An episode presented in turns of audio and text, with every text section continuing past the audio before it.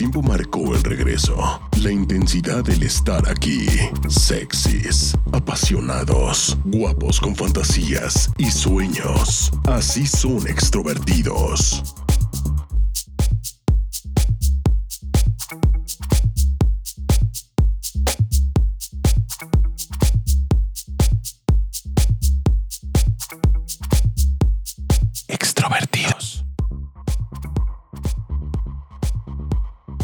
¿Qué tal amigos? ¿Cómo están? Estamos arrancando este episodio número 9 y como siempre ya estamos contentos, listos los extrovertidos y me acompaña mi queridísima amiga Fanny. ¿Qué onda Fanny? ¿Cómo andas? Hello Jorge, ¿cómo estás? Yo muy, muy, muy bien, muy feliz de estar aquí en un episodio más de extrovertidos. ¿Tú? Así es, yo contentísimo acá con el frillito, pero bueno, también anda por acá mi querido amigo Said. ¿Qué onda Said? ¿Cómo andas? Amigo, muy bien. Yo la verdad muy contento. También con un poquito de frío, pero muy contento, amigo, porque ya llegó el aguinaldo y todo lo que nos dan en diciembre. Estoy muy feliz. para todos los que reciben aguinaldo. Oye, pero es, este, este episodio es un episodio muy, muy chingón, porque ahora sí que cada quien anda en diferentes partes, ¿no?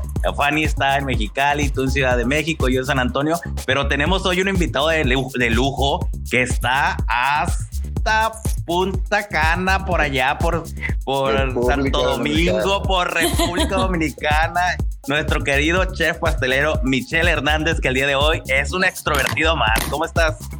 Súper feliz. Saludos ahí, Fanny Jorge. Súper feliz de compartir con ustedes. Gracias por la invitación. ¿Alguna vez has visitado México? Quiero creer que sí, ¿eh? Claro que sí. México es uno de mis países favoritos en visitar porque te cuento que se parece mucho el calor, las temperaturas de cuando estamos en verano, la gente, el calor de la gente, la acogida de la gente. Los, muchos lugares son muy parecidos a, aquí en República Dominicana y de verdad que cuando voy a México es como sentirme en, en mi propia tierra. De verdad que ah. solamente he ido a Ciudad de México porque siempre voy a muchas ferias, a muchos compromisos de trabajo y de verdad que cuando voy a México es como que llevo en mi corazón siempre.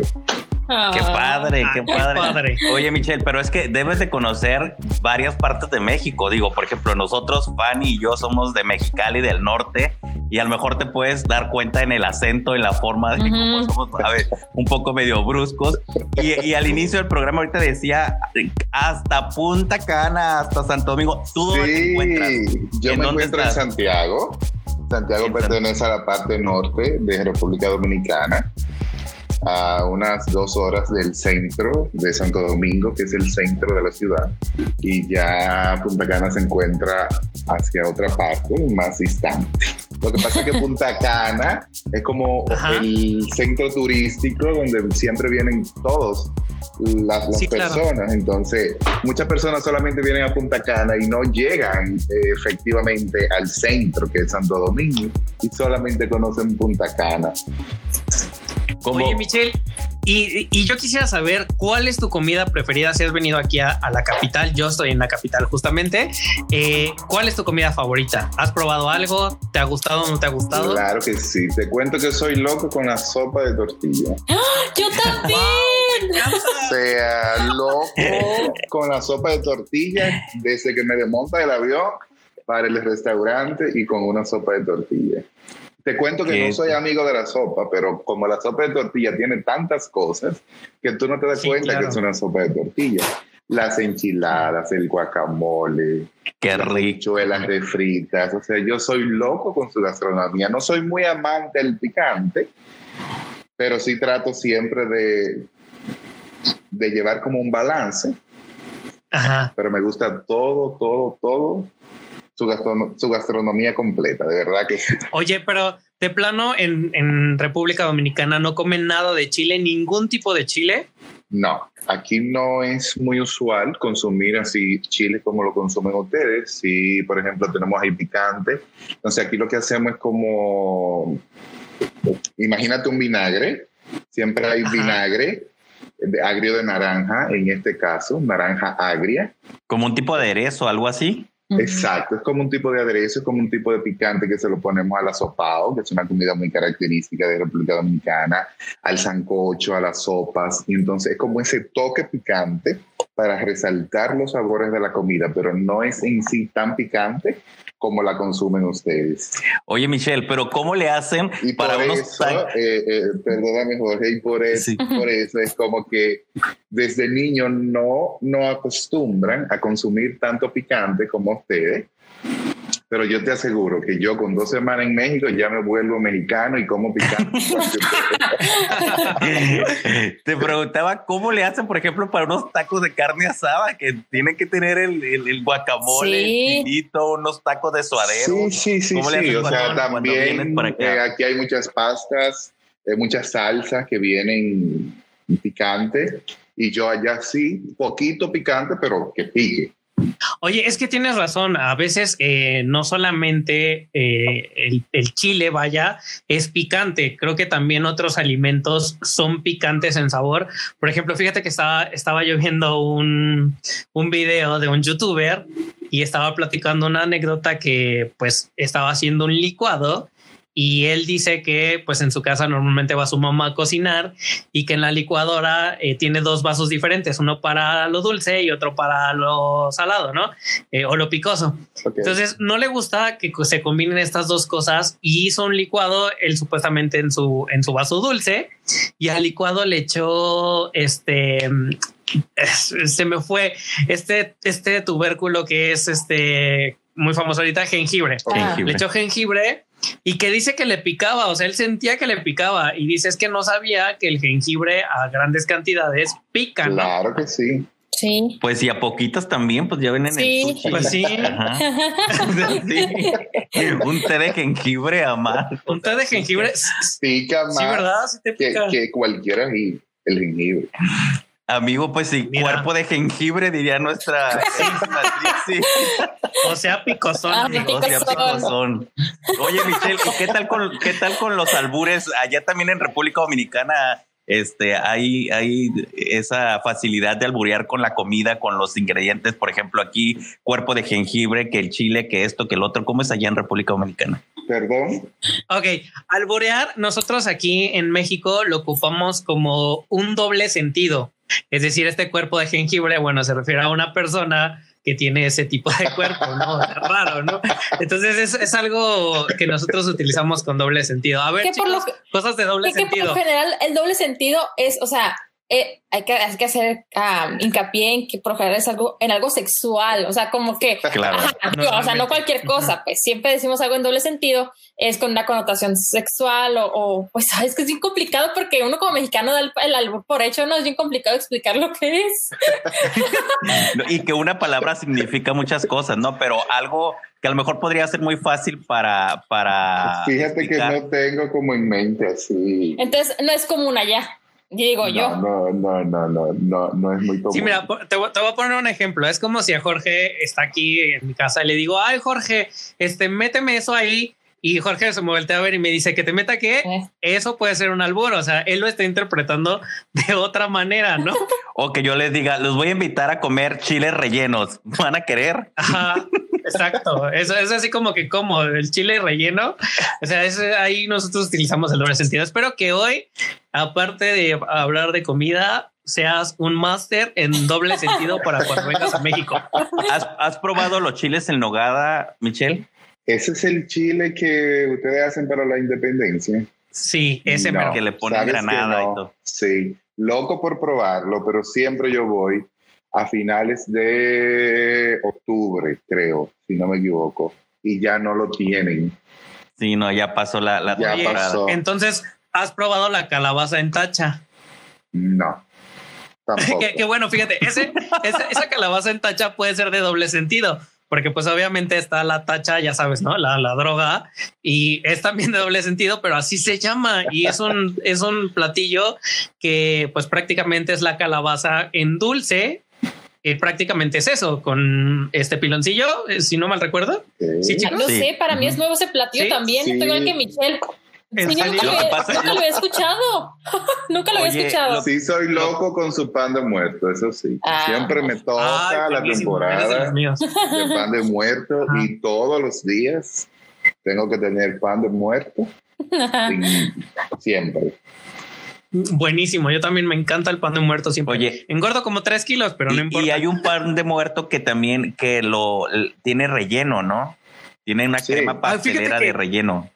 Sabe que no soy muy amigo del pan de muerto que tiene relleno. Yo prefiero como disfrutar más el pan per se, con el aroma canela, el aroma a, su sabor, a naranja. es que naranja.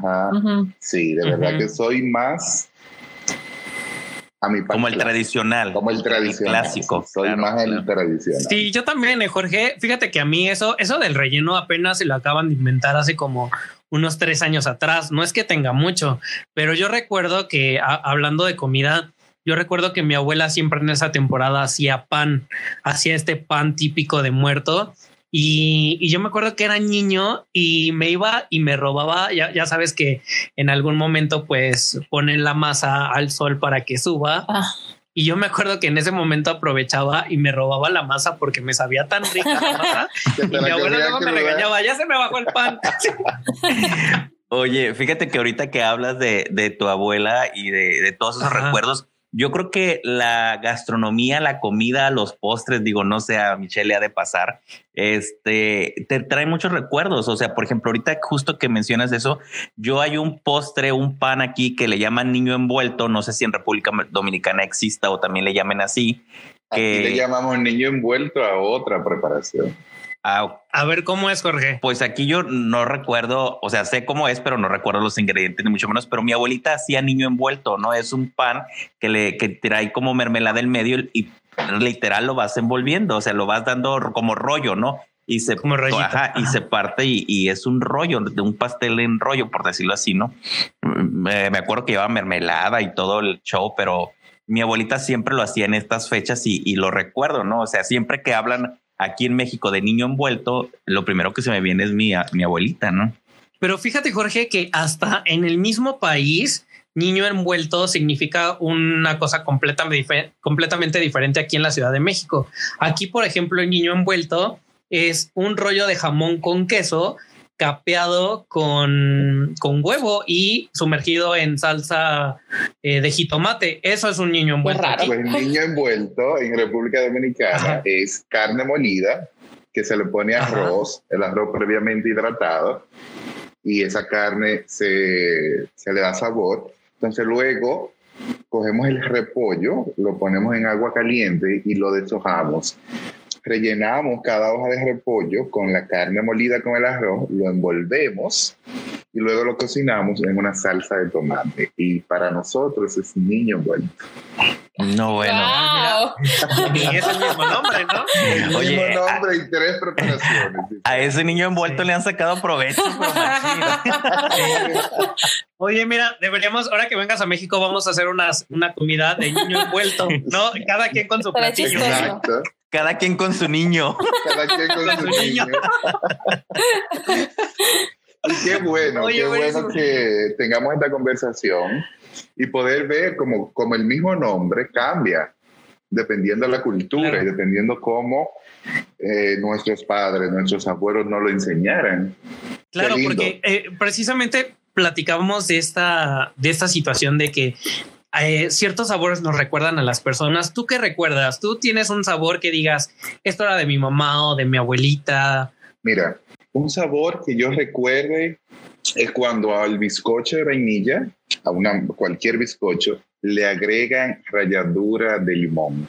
La persona quien me enseñó eh, repostería, siempre le agregaba ralladura de limón a la masa de vainilla y desde que yo pruebo un bizcocho que me dan con ralladura de limón, inmediatamente mi memoria se va hacia esos tiempos donde me enseñaron.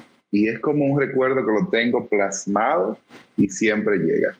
A, cualquier, a ver, a cualquier pan de, de vainilla poniéndole ralladura de limón, ese es el, sabor, el olor que recuerdas. Inmediatamente. Se me va a la memoria a mis inicios. A ah. cuando aprendí, a mi niñez, a cuando tenía cinco años, de inmediato. Wow, mira, no lo he intentado, pero estaría bueno. Digo, yo no le, yo le sé más o menos, Jorge también le sabe más que yo, pero estaría bueno intentarlo, Jorge. ¿Sabes? No he intentado eso, poner el ralladura de limón. Sabes que yo, por ejemplo, solo, Jorge que trata que no, cuando hagas la ralladura de limón, no rayar la parte blanca porque te va a amargar el producto, no la parte verde.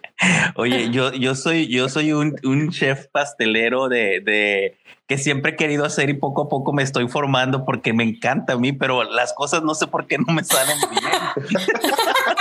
Una vez traté y traté y le mando un mensaje a, a, Michelle.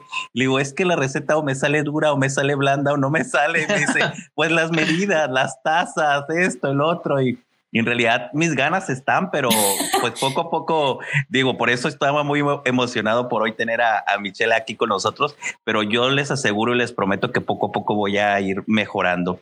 Pero fíjate que es muy cierto lo que comenta Michelle de que hay ciertas cosas, como igual también lo comentabas, amigo, que, que te recuerdan, ¿no? Te recuerdan eh, eh, ya sea sabores, ya sea recuerdos, personas.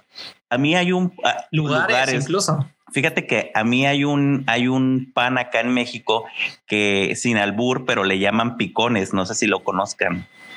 No. Híjole, no. Me suena, pero a ver, a lo mejor es otra cosa que es diferente aquí es, es como que si fuera una concha, pero como, como con un volcancito, mm. ¿sabes? Y, y, y, en el volcancito, o sea, en la, pues no sé cómo decirlo, en la chichita, o no sé cómo decirlo, ahí tiene, ahí tiene como, como es, como lo que tiene la concha, o sea, lo dulcecito, ¿me explico?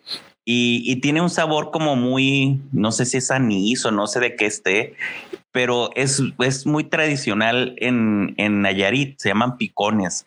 Entonces, yo me acuerdo mucho de mi abuelita que siempre a un lado de su casa había una, un señor que, que hacía pan y le decía que ya habían salido los picones y, y nos daba Órale. eso, es algo. Eh, esto es algo. No, no, no, no, fuera de, eso. Y bueno, cada vez que veo un picón, me acuerdo. Jorge, aquí no. Me acuerdo de eso, bueno, este, me acuerdo de mi niñez, o sea, digamos, desde chico. Ah, yo pensé que de los picones, el señor del Oye, viví yo desde chiquillo, ¿no?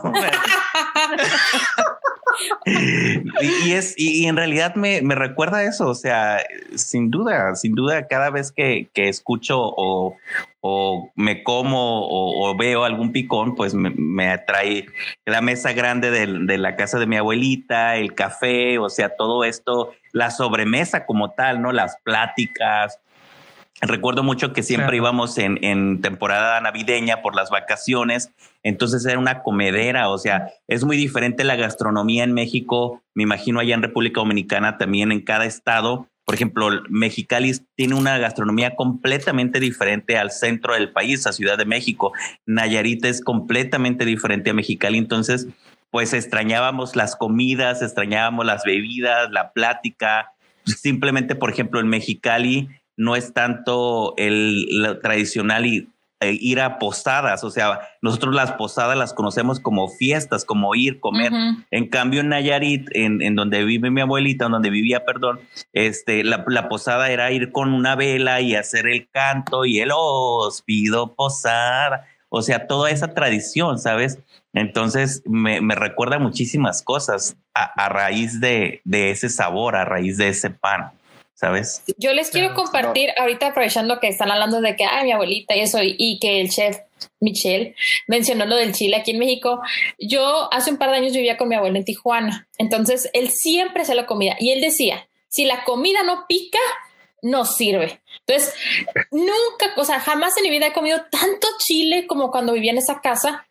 Y hasta la fecha me da risa porque no importa qué coma, pero, si los oídos me si los, si los oídos me pican de, de, lo, de lo enchiloso que está la comida, me acuerdo automáticamente de mi abuelo, porque neta, no más faltaba que hasta el cereal tuviera chile. o sea, es que me acuerdo que estábamos. ¿Ves? No nomás yo me acuerdo de los picones, Es que, bueno. a ti hasta te picaban los Mira, hasta los cereales. Sí, no, y es que me acuerdo que comía, estábamos comiendo y era, estaba tan enchilosa, enchilosa la comida que me moqueaba la nariz, este, los oídos me dolían, o sea, y comíamos muy rico y, y llegó un punto en que ya el chile me sabía como agua ya actualmente, actualmente ya mi paladar quedó desacostumbrado, si vuelvo a comer algo. O, que toda la comida te sabía igual, pues todo te sabía chile, también puede que pase. Pues yo recuerdo que estaba muy buena, o sea, lloraba, lloraba, lloraba de lo enchiloso, pero estaba muy bueno. Jamás he vuelto a comer algo como eso, y, y pero actualmente si como algo que me enchile a ese grado, automáticamente me acuerdo de mi abuelo. Es que ya mi paladar ya quedó desacostumbrado. No sé, ese tipo de cosas uno las, como que las trabaja. Entonces, fuerte al chile, pues. Es mi, teoría. Oye, Fanny, pero ¿a poco no, chicos? También hay a veces, por ejemplo, yo también recuerdo esta parte mala de la comida y no mala en que, en que a lo mejor sabía mal, sino que hay ciertas cosas que desde niño no te gustan. ¿no? Y a lo mejor te obligaron a comértelo, no sé, ¿no? Y de repente eso se vuelve cuando eres grande, no, eso no me lo como, pero así ni por favor, ¿no? Yo recuerdo con mi abuela también que un día se le ocurrió hacer lentejas. Creo que sí es muy común en muchos países las lentejas, ¿cierto, Michelle? Lentejas. Eh, eh, se comen de diferentes maneras. Aquí una vez se le ocurrió a mi abuela darme lentejas. De por sí a mí no me gustan y se le ocurrió ponerle plátano macho frito. Yo así te lo juro que no podía y me, me acuerdo que mi abuela me obligó a comer y a final de cuentas terminé volviendo al estómago porque no pude y hasta la fecha si me dicen a, lentejas automáticamente me regreso a ese momento en que, hice mi madre vomitando, ¿no? Oye, a, mí así me pasó, pero yo siento que son como circunstancias muy marcadas, tanto buenas como malas que el cerebro como que se apodera de ellas y siempre que nos vemos en circunstancias parecidas, pues realmente y definitivamente nos, nos enfocamos y nos transporta a ese tiempo. En este caso, Michelle, yo quisiera preguntarte, tú, tú como chef, ¿cómo le hace una persona? Un chef pues tienes que probar toda su comida, ¿no? Y de repente hay algo que no te gusta y dices, ¿cómo le hace un chef para decir, aunque esto no me guste, sé que está bueno o que no está bueno. ¿Cómo haces esa diferencia? Nosotros tomamos valores, por ejemplo, ¿qué está bueno? Punto de cocción, textura, punto de sal, punto de pimienta, sabores. Aunque no te guste lo que cocinas, por ejemplo, si no te gusta la berenjena, pero tú sabes que esa berenjena está en un punto de sal y pimienta y tiene una buena textura, aunque no me guste, pero yo sé que mi berenjena está buena. Entonces hay unos factores que nosotros tomamos en cuenta que debe de tener para nosotros calificar de que esté buena o esté mala. Sí, porque igual como uno como amo de casa, eh, de repente pues las cosas que no le gustan las tiene que hacer. Exactamente. Y ahí dices, híjole, es que cómo sé que está bueno, ¿no? Porque como que me rehuso a probarlo o, si de entrada no me va a gustar. Entonces, yo sí quería preguntarte esa situación de cómo le hacías, ya me aclaraste el punto. pero como chef, uno se va acostumbrando y va probando tanto cuando uno estudia. Imagínate que te dan cocina del mundo y como el paladar de, de los chefs como que se adapta fácilmente. O sea, yo voy a México y no me hace falta la, mi comida. Hay un punto que sí, que me hace falta, pero me adapto pronto a tu comida, porque ya de una u otra manera ya la conozco. Voy a España, pero ya conozco la gastronomía de España. Cuando voy a España es como me adapto súper fácil. Y yo siento que los chefs tenemos esa ventaja. Y la neta, la neta, ¿cuál es la comida preferida que digas? Aunque sea, no sé si de tu país o, de otro país que digas, ah, esta comida Sabes que me encanta la comida de mi país, pero soy súper fanático de la comida mediterránea. Francia, Italia, España me puedo quedar con esos tres países y con su gastronomía completa. ¿Y alguna comida que no te guste? O sea, que digas este platillo, sí, yo no, yo paso. Si supieras que no, lo único, eh, por ejemplo, aquí hay un guisado, le llaman pipián. Es un guisado como de las vísceras del animal, riñones, pulmones, corazón es muy bueno, pero a mí, como, como que Michelle Hernández, eso no lo come. Oye, fíjate, pipián es otra cosa que aquí significa diferente. Jorge, sí, acá pipián es como, no sé cómo llamarlo, pero es una mezcla como de chiles, de, de especies. De pepita. Y, ajá, y, pepita semillas, y con esto se hace el, el, el, pipián, ¿no? Es como un tipo adobo, ¿no?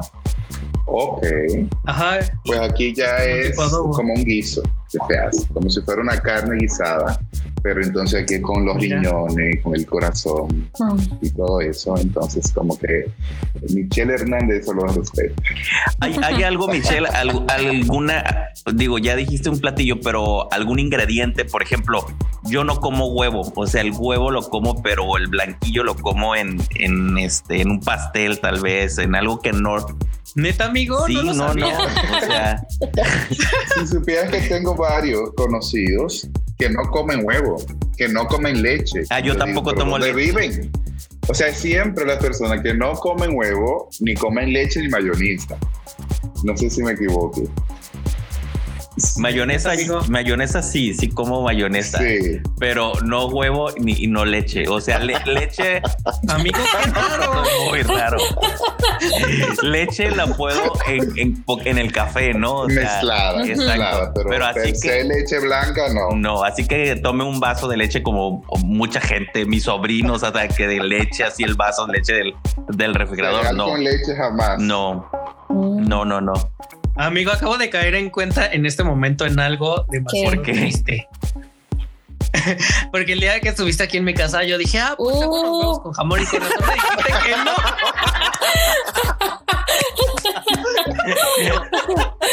dije, pero si están deliciosos mis jamón. ¿Cómo, ¿Cómo, me los despreció, no? Amigo, pues, pues, no. Yo siempre he dicho que soy eh, boca estándar. Estándar es como que como de todo. Ajá. Ok. Sonó, sonó como un poco de albur. Sí, sí.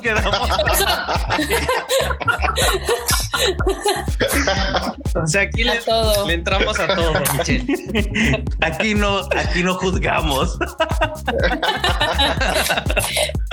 Oye, Fanny, pero a ver, tú cuéntanos. Que, yo, no yo lo que no como, y yo quiero pensar que Jorge sabe, porque a ah, tiempo atrás, cuando Jorge y yo trabajábamos en la oficina, siempre llegaba y Fanny, ¿quieres calabacita? Y yo, no, no. siempre me ofrecía su calabacita. Y admito que. Ay, perdón, ya te volví. albur, albur, ya albur, sé. Albur, Y luego venía capeada. Y no, no, para. No, para albur. Sí, venía capeada. Como... Fanny, pues mi calabacita era buena. Tú que la andabas despreciando. Pues, Estoy sudando, chicos. No, no, pues tengo un trauma con la, o sea, la calabacita, la, verde, es que no, no, la puedo comer. Así como a ti, yo de niña, me acuerdo que mi mamá es, es maestra y mi papá siempre trabajaba, o sea, yo no me podía quedar en la casa sola. Entonces, un día me levanté y me sentía muy mal, pero muy mal. Y mamá, no, de todos modos te vas a ir al kinder o era la guardería, no me acuerdo. Y me mandó entonces, estando allá me sentía muy mal, muy mal. Y que van sirviendo como sopa de calabaza. O sea, me acuerdo que era la sopa, como, como tipo la sopa, estaba bien rara esa combinación. Una, como tipo la sopa de fideo, esa que se ve medio rojita, con trocitos de calabaza. Entonces, yo me sentía muy mal. Entonces, me, me, obligaron, porque te obligaban a comer lo que te sirvieran, me obligaron a comer esa sopa. Pues obviamente la vengo devolviendo y desde entonces no tolero la calabacita, no la, no la, no la tolero. bueno, a no de quién venga. De quién, ¿verdad? O sea, la mía no la quiso. Lo siento, Jorge, lo siento. Bueno, ya Fanny me vengó porque ya tampoco aceptó su calabacita de Jorge, así como con mis bebitos con pero, pero no sé si Jorge sabía, o sea, siempre, siempre me lo ofrecía. Sí, sí, sí, me acuerdo porque, bueno, a mí me gusta mucho la calabaza y mi mamá me hacía la calabaza como al sartén solamente. Entonces lo llevaba en un topper, recuerdo, famosos los topper, y me acuerdo que te decía, porque Fanny llevaba comida muy rica, que su pollito, que su ensalada muy, fancy. Y me acuerdo como que, ajá, yo como que, güey, pues si quieres compartimos. como, para yo agarrar ensalada y pollito. O sea, me quería chingar. Traigo que la... me querías, me quería chingar. Ay, qué fan. o sea, yo no iba a disfrutar tu comida. y yo de que Fanny, ¿quieres calabacita? no, no, no. Pero mira, hasta tuvimos que hacer un podcast para darnos cuenta que no nos gusta ni el huevo del Said ni la calabaza del Jorge. No. Michelle, ¿qué culpa tiene de enterarse de eso?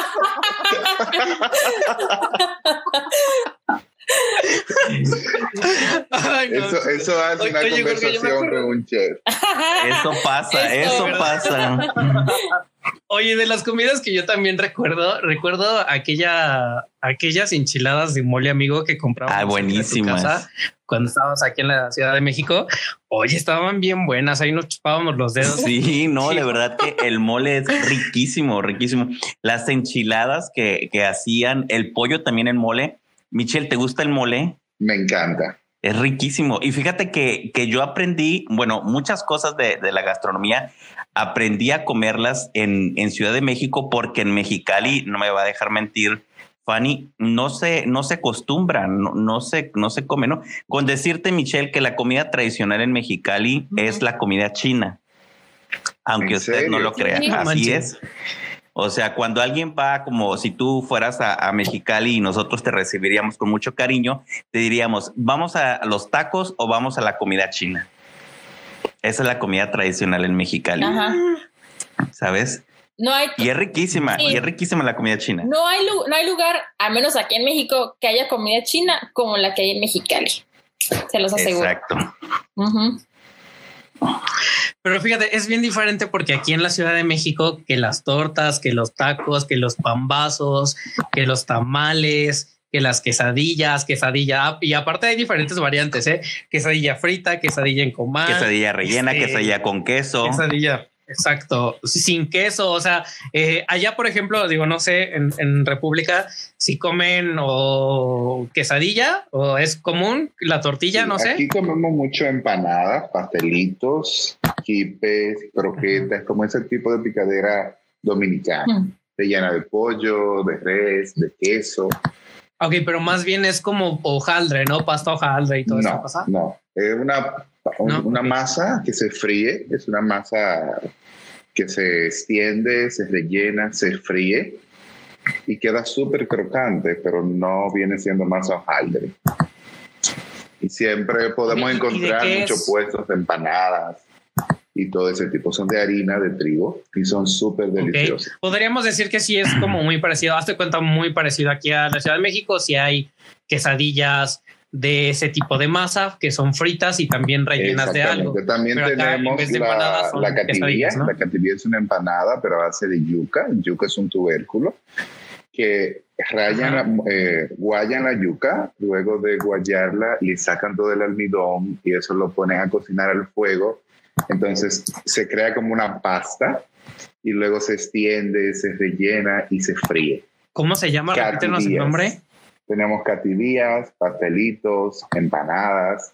Empanada y pastelito viene siendo lo mismo, pero pastelito es, se hace en forma redonda y las empanadas las hacemos en forma de media luna. Tenemos los quipes, quipe frito, quipe horneado, croquetas, todo eso son como picaderas clásicas. Aquí fíjate que en la Ciudad de México yo creo que de lo más delicioso que puedes encontrar son definitivamente los tacos. Aparte tantas variantes, amigos, sí, no, manches.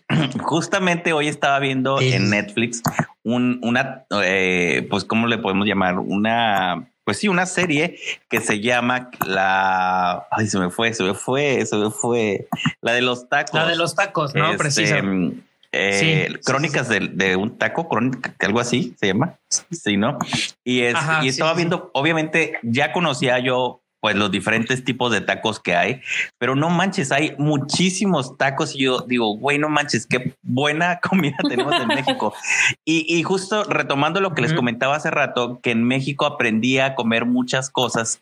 Por ejemplo, eh, la torta de chilaquil, que en Mexicali pues jamás se, se come la torta de chilaquil los tacos de suadero. O sea, en Mexicali son tacos de carne asada, tacos de tripita, a lo mejor de camarón de pescado, pero el suadero no es muy usual. Entonces, tacos de suadero que son deliciosos, los tacos de guisado que son deliciosos, los tacos de chile relleno también que son Mira, me estoy, se me están antojando, o sea, muchísima infinidad. Los tacos de canasta en Mexicali, cuando, Fanny, ¿cuándo vamos a, comer tacos de canasta? Nunca. te puedan vender. No sé. No, o sea, entonces, eh, en cada esquina, en, en la Ciudad de México, en cada esquina que encuentres una quesadillera, una señora que vende las quesadillas con su comal, que es eh, eh, este maíz azul y, y, la quesadilla de flor de calabaza con queso, con este, no, no, no, los chapulines también, los michotes. ¿Has probado los michotes, Michelle?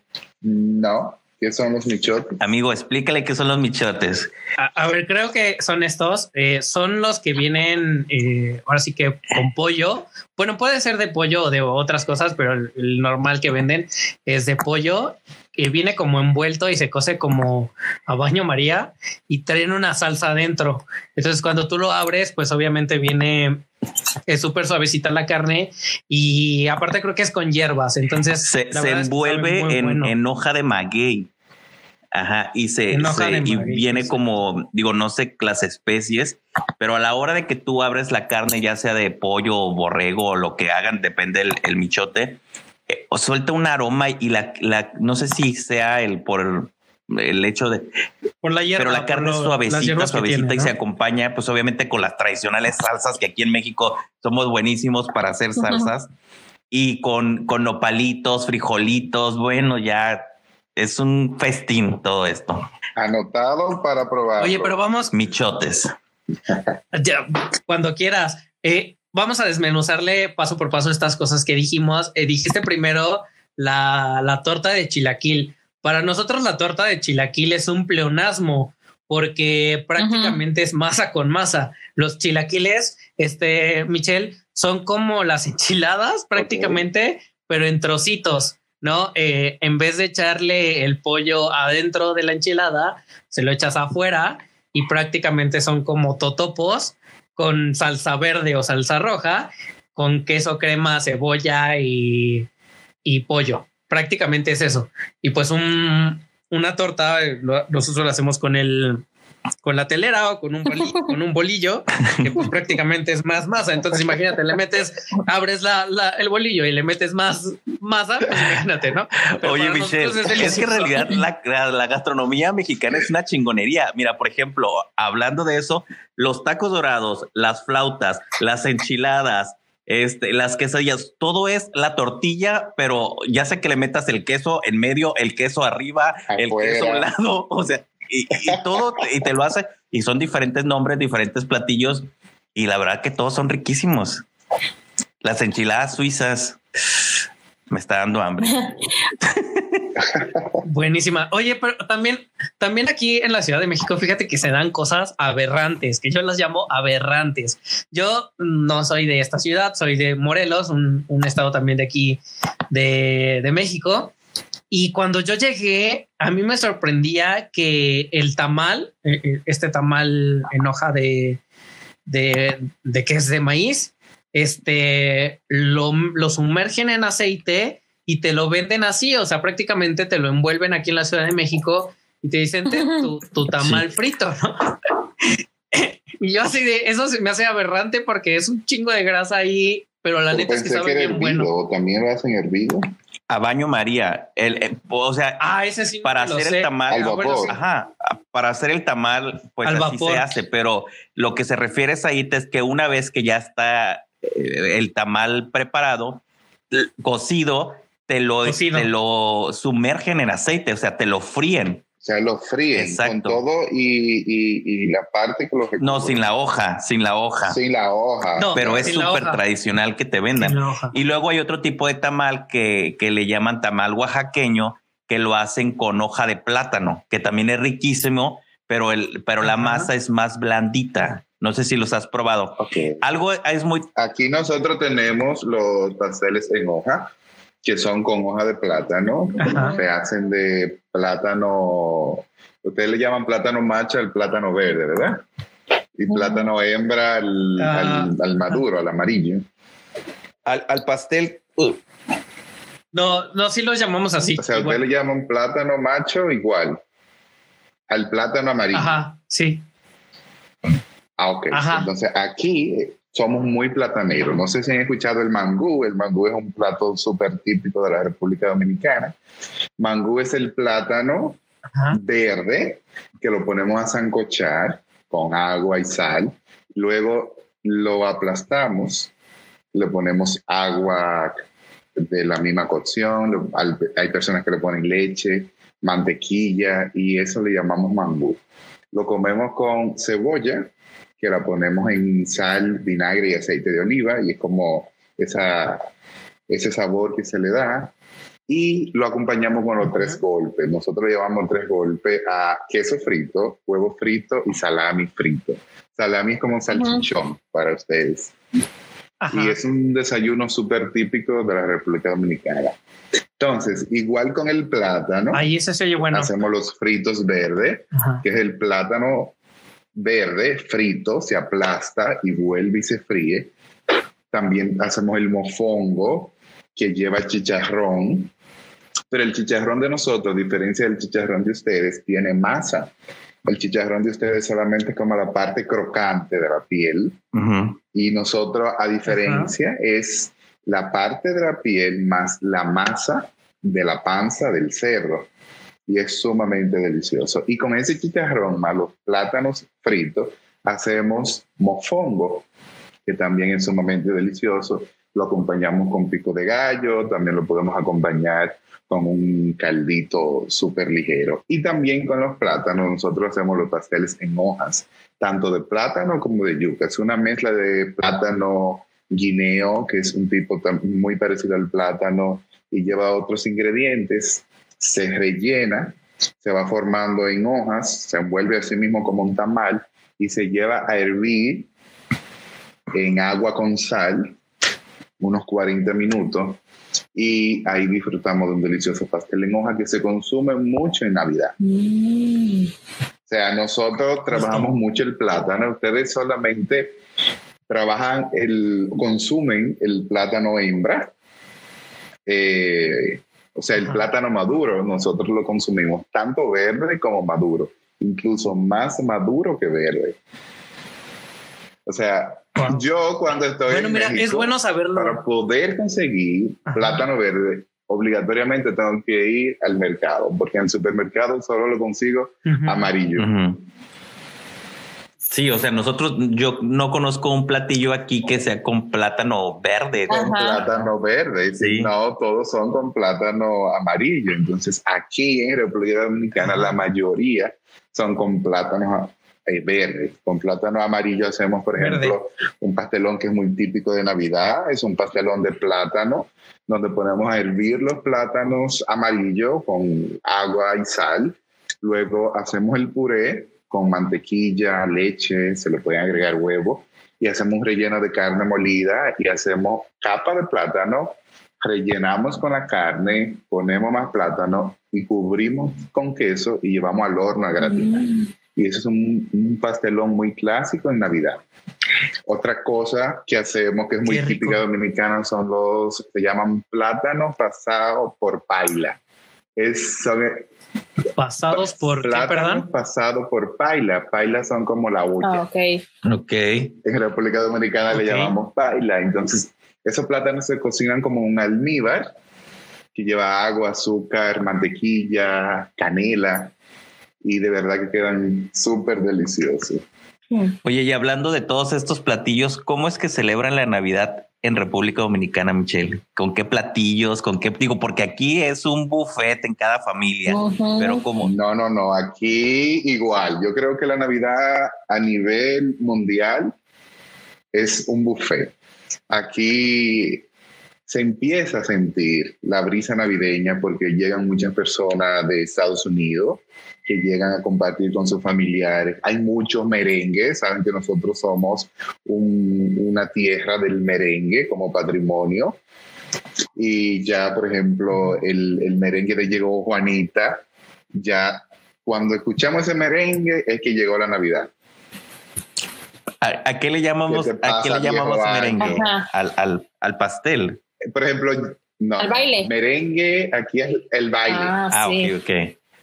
El baile, la canción. Ah, Yo pensé, es que perdón, porque aquí en, en la Ciudad de México el merengue es un, Exacto. es un postrecito dulce. Es, eh... Entonces yo pensé que el señor de los yo merengues. También dije, yo pensé que esta Ay, persona que dice el merengue, no sé quién, yo dije, a ser una pastelería, un no sé, algo así me vine. Volvió Juanita, no, volvió Juanita es un merengue de Mili Quesada muy clásico en Navidad que representa esas personas que emigran a otro país y llegan para la fiesta de Navidad. Entonces, cuando esas personas llegan, es como la alegría que llegó. Mm. Entonces, por eso, cuando escuchamos el merengue Volvió Juanita, nos enfocamos de una vez en Navidad. Eh, ¿Y cómo va? ¿Cómo va, Y es súper, súper bien. ¿Cómo es que va el merengue de Volvió Juanita? ¿Quieres que te lo cante? a ver. Y yo, yo tú Volvió Juanita y dijo que no volvía. Volvió con una maleta cargada de lejanías. Y por ahí sí. Porque acá el que rifa es con mi burrito sabanero voy camino de Con mi burrito sabanero. Eh, acá eso es cuando ya viene el burrito, ya sabemos que ya viene Navidad. Eso, eso, Jorge, es muy de las fiestas, justamente que si no estuviéramos en pandemia, es muy de las fiestas de fin de año de las empresas. Sí, sí. La secretaria. Con mi burrito Sí, no, no, no. Por eso le digo, o sea, allá cuando ya ven a Juanita, ya se acerca Navidad. Acá cuando ya. Cuando vemos a Juanita y Alegre Vengo, Alegre Vengo de la Montaña. Esas son como las dos canciones que más nos enfocamos que llegó la Navidad. Pero igual, en la comida, igual muchas fiestas navideñas de las empresas, aguinaldos que se van haciendo, donde la persona en, en los barrios, los pueblos, se enfocan, se juntan, hacen un jengibre, un té caliente, picoso, por, porque la temperatura se pone un poco fría y de verdad que es súper eh, emocionante. También hacen los angelitos, el intercambio de regalos. Creo que allá también eh, se usa eso. Sí. Angelitos, ¿qué son? Aquí le llamamos angelito a ese intercambio de regalos. Por ejemplo, nosotros cuatro tenemos un angelito. Yo sé que te regalo a ti, y tú, pero no sé a quién, quién me regala a mí y nos vamos regalando. Hacemos unos tres, cuatro, cinco angelitos y ya el último angelito es que yo te entrego el regalo, por ejemplo, a Jorge. Y Jorge no se entera que yo era quien le regalaba desde el mm. principio. Sí, es como el intercambio de... El amigo secreto. El, amigo intercambio de regalos. el amigo secreto le decimos aquí. Es el amigo secreto. Sí, pero ¿sabes qué? Me gusta más angelitos. Voy a proponer para que el próximo año sean angelitos. Sí, suena bonito. Suena bonito. Sí, me gusta más que amigo secreto. Y la cena navideña, pues, sí. nuestro 24 de diciembre es súper clásico. No puede faltar la pierna de cerdo al horno, con la piel súper crocante. Moro, ¿saben lo que es moro? no. No. No. pues ¿Arroz? Moro ¿No? es la combinación de arroz por ejemplo, con habichuela, guandule. Con frijol. Aquí lo cocinamos con frijol, pero se cocina junto al mismo tiempo y queda seco, como si fuera un arroz con maíz, eso sí, ¿verdad? Entonces nosotros le llamamos moro a ese arroz con frijol. Sabe rico. Siempre, súper delicioso. Siempre hacemos moro de guandule, moro de bichuela negra, moro de bichuela roja, el cerdo al horno, que es súper eh, delicioso, el pastelón de plátano maduro que le comentaba. Hacemos ensalada rusa, que es la ensalada de papa y zanahoria. A veces le ponen remolacha y, queda con más color. La telera, que es un tipo de pan, que aquí le llamamos telera, los pasteles en hoja, las golosinas como los coquitos, las frutas clásicas como la uva y la manzana. Todo eso en todas las mesas de República Dominicana no puede faltar. Los pastelitos, pero los pastelitos aquí se, va, se hacen temprano y es como que se ponen a la mesa, pero los pastelitos es para ir haciendo eh, paladar, para ir comiendo a lo que la cena está lista. Qué rico. Oye, Michelle, y por ejemplo, acá en, en, en México, nosotros hacemos el tradicional calientito, el ponche. Allá tienen alguna bebida que es muy diferente al ponche que nosotros hacemos. y te voy a contar, aquí somos muy de ponche, pero aquí el ponche vamos a decir que es una bebida alcohólica. ¡Éale! te cuento que el clásico ponche dominicano es una combinación de leche y yemas de huevo. Lleva leche evaporada, leche condensada, yemas de huevo. Entonces, todo eso se cocina hasta que el ponche quede espeso. Luego que el ponche se, se enfría, pues entonces se le agrega el ron. es muy diferente. Aquí el ponche es frío y ustedes lo consumen caliente. Sí, con piquete, eso sí coincidimos. sí, entiendes lo que nos referimos con no? piquete, ¿verdad, Michelle? Claro, con ron. Ajá, ron o te Alcohol, alcohol. Que pique. Alcohol. Alcohol. Oye, no, pues... Eh, y extrovertidos. Para todo su público, pues le voy a compartir una receta súper fácil de un ponche de dulce de leche. Apúntenle, a ver, apúntenle, chicos, apúntenle. Súper fácil, sin complicaciones. Eh, bueno, creo que dulce de leche sí le llamamos igual allá y aquí. La cajeta. Aquí le llamamos dulce de leche, cajeta, caramelo. Vamos a necesitar dos latas de leche evaporada, una y media taza de dulce de leche, una pizca de sal y una taza de ron. Súper fácil la preparación. Vamos a verter en nuestra licuadora todos los ingredientes. Vamos a procesar ligeramente, vamos procesando, no a la velocidad máxima de la licuadora, sino a la mínima para que el ponche no haga mucha espuma.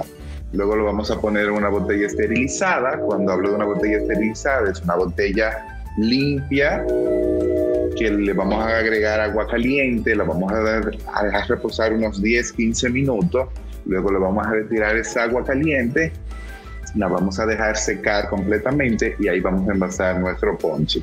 El esterilizado del ponche para evitar que nuestro ponche se dañe rápido. Luego lo ponemos en la nevera a enfriar y feliz Navidad. Chicos, estaría bien que igual en las redes sociales nos compartieran si van a hacer esta receta, pues a ver qué tal les quedó, ¿no? Ahí, a ver si no les pasa como a Jorge que les quedó duro o, no, o, muy crudo. Sí, que nos compartan. Que, que le va a quedar yo lo voy a hacer para Navidad y, prometo compartirle la foto para que vean. Así que voy a etiquetar extrovertidos y por supuesto a, a Michelle. Ya dijiste. Oye, Michelle, en arroba extrovertidos. ¿Qué es lo que viene para este próximo año que ya estamos a punto de, iniciar? ¿Qué, ¿Qué, proyectos trae Michelle? ¿Viene a México? ¿Va a Nueva York? ¿A dónde? ¿Qué es lo que va a hacer? Pues mira, te cuento Jorge que por lo que estamos viviendo de la pandemia hemos tenido, he tenido que enfocarnos mucho en el tema de las clases online. Si yo desde hace más de tres años trabajaba el tema online, pero nunca como le estamos trabajando ahora. Imagínate que 100% dedicado a lo online. Antes yo le dedicaba quizá un 15, 20%, pero ahora he tenido que enfocarme más. Entonces, eminentemente tenemos que seguir enfocándonos en ese tema online porque ya hay un público principalmente internacional, que me exigen quedarme y enfocarme en ese tema. Pero ya vamos a ver cómo, cómo siguen dándose los casos, cómo siguen subiendo, si siguen bajando, que esperemos que bajen. Así es. Y ver de qué manera ya podemos enfocarnos a trabajar en lo presencial, que igual es lo que me apasiona, el calor humano, las preguntas, el que la gente disfrute lo que cocino. Realmente eso es lo que me apasiona. Pues esperemos pronto, digo, lo, lo maravilloso sería estar en una clase presencial, pero si no, pues igual en una online sería padre compartir con los extrovertidos. Sí, de verdad, claro que sí. igual cuéntanos de tus redes sociales porque yo veo cada cosa que subes y compartes, cada platillo, cada eh, pastel que acá le llamamos este, que se ve increíble y que bueno, yo que soy súper fan de los postres, pues yo es, eh, ahora sí que es atáscate ahí de todo lo que estás viendo porque se ve riquísimo, pero comparte tus redes sociales para que la gente que nos escuche sepa claro que sí. Mi Instagram es Michelle Hernández RD, Michelle así mismo como suena. Y ahí tengo mi página donde comparto recetas, comparto las publicaciones de los cursos, comparto mi experiencia cuando me voy de viaje, eh, muchos consejos de cocina. Y esa es la idea, de seguir aprendiendo, de seguir innovando y de compartir y tener una relación afina con todo ese público querido. Mm. ¿Cuándo vuelves a México, Michelle? ¿Hay algún, digo, si esto si va? fuera por mí, mañana. mañana nos vamos a comer a la comida china, los Pero de verdad. el niño envuelto, todo. Niño envuelto.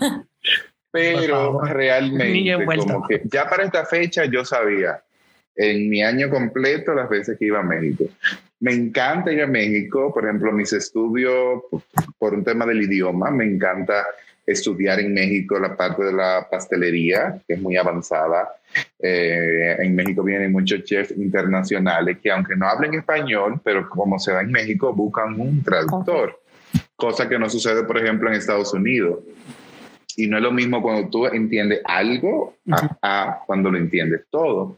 Entonces, por eso me encanta México, las ferias de México súper grandes, súper bien complementada de todos los ingredientes, de todas las novedades y de verdad que para estudio y feria, México es mi destino. Cuando se dé el momento, sabes que eres más que bienvenido pues acá en México. Y hay algo que te, que te quiero, que te quiero preguntar. Este, cuando iniciamos la plática y hablábamos sobre los recuerdos, sobre todos estos aromas, ingredientes, platillos que nos recuerdan a personas, momentos o circunstancias. Comentaste tú de que cuando hay ralladura de limón, eh, te recuerda a alguien que te enseñó, quien te empezó con esto que es la repostería. ¿Quién fue la persona que te inspiró a hacer lo que ahora eres? Pues fue una vecina. Te cuento que yo tenía cinco años, cuatro pico o cinco años, y había una vecina, hay una vecina, que tenía una repostería. Yo como niño me encantaba ir, pero siempre le doy como consejo a la juventud de ir y ver, observar de una manera tranquila. A diferencia de otros niños que iban, iban a comer suspiro, a comer las boronas de los bizcochos, a me, doy a entender. Entonces yo era todo lo contrario. Yo iba a observar y poco a poco fui fregando los moldes, fui engrasándolos, fui sirviendo la harina, fui rayando el limón, fui eh, rompiendo los huevos, pesando la mantequilla y empecé poco a poco aprender a hacer el bizcocho hasta que llegó un punto donde yo trabajaba con ella y yo era quien hacía el bizcocho. Hasta que llegó un punto que ahora ella me llama y me dice, hijo mío, ¿cómo hago tal, tal y tal cosa? Le recuerdas. O sea, me recuerda, me recuerda mi juventud y de verdad que, que mi proceso de aprendizaje fue un proceso súper lindo y a la vez divertido y de verdad como consejo siempre seguir estudiando, nunca creer que no lo sabemos todo. Yo siempre digo que yo solo sé que no sé nada, abierto a aprender en todo momento. Y de verdad que yo creo que ese ha sido mi, mi fruto. Oye, Michelle, yo nada más decirte dos cosas. Seguramente yo era el niño que iba a ese con las moronas, como ya platiqué. Y, y pues, como dice Jorge, pues bienvenido cuando estés a México. Deberíamos reunirnos y probar estos platillos de un lado y de otro de, de, uno de estos países tan diferentes y, y tan El a la vez tan iguales, ¿no? Que sí compartimos. Preparaciones. Ajá. Exactamente, ¿no? Y, y, a lo mejor esa combinación de sabores, al final te cuentas tú que has recorrido y el mundo y visto y olido y saboreado otros sabores, combinarlos ha de ser también una experiencia súper padre. En preguntarte, aquí viene la pregunta, ¿alguna vez te has creado un platillo tú de todos estos sabores que ahora conoces? O sea, o, sea yo doy clases de repostería, cocina, de picadera. Y mi función y, y, lo que más disfruto es crear. Por ejemplo, yo tengo unos cursos de bizcocho, de pudines, pudín 1, 2, 3, 4. y cada uno son creaciones mías. Por ejemplo, hay un bizcocho de pistacho con Nutella, hay un bizcocho de maíz con una crema pastelera de majarete o mermelada de piña. Entonces, esas combinaciones que yo voy escribiendo, que voy creando, que hago pruebas, que combino un ingrediente con otro, eso yo disfruto.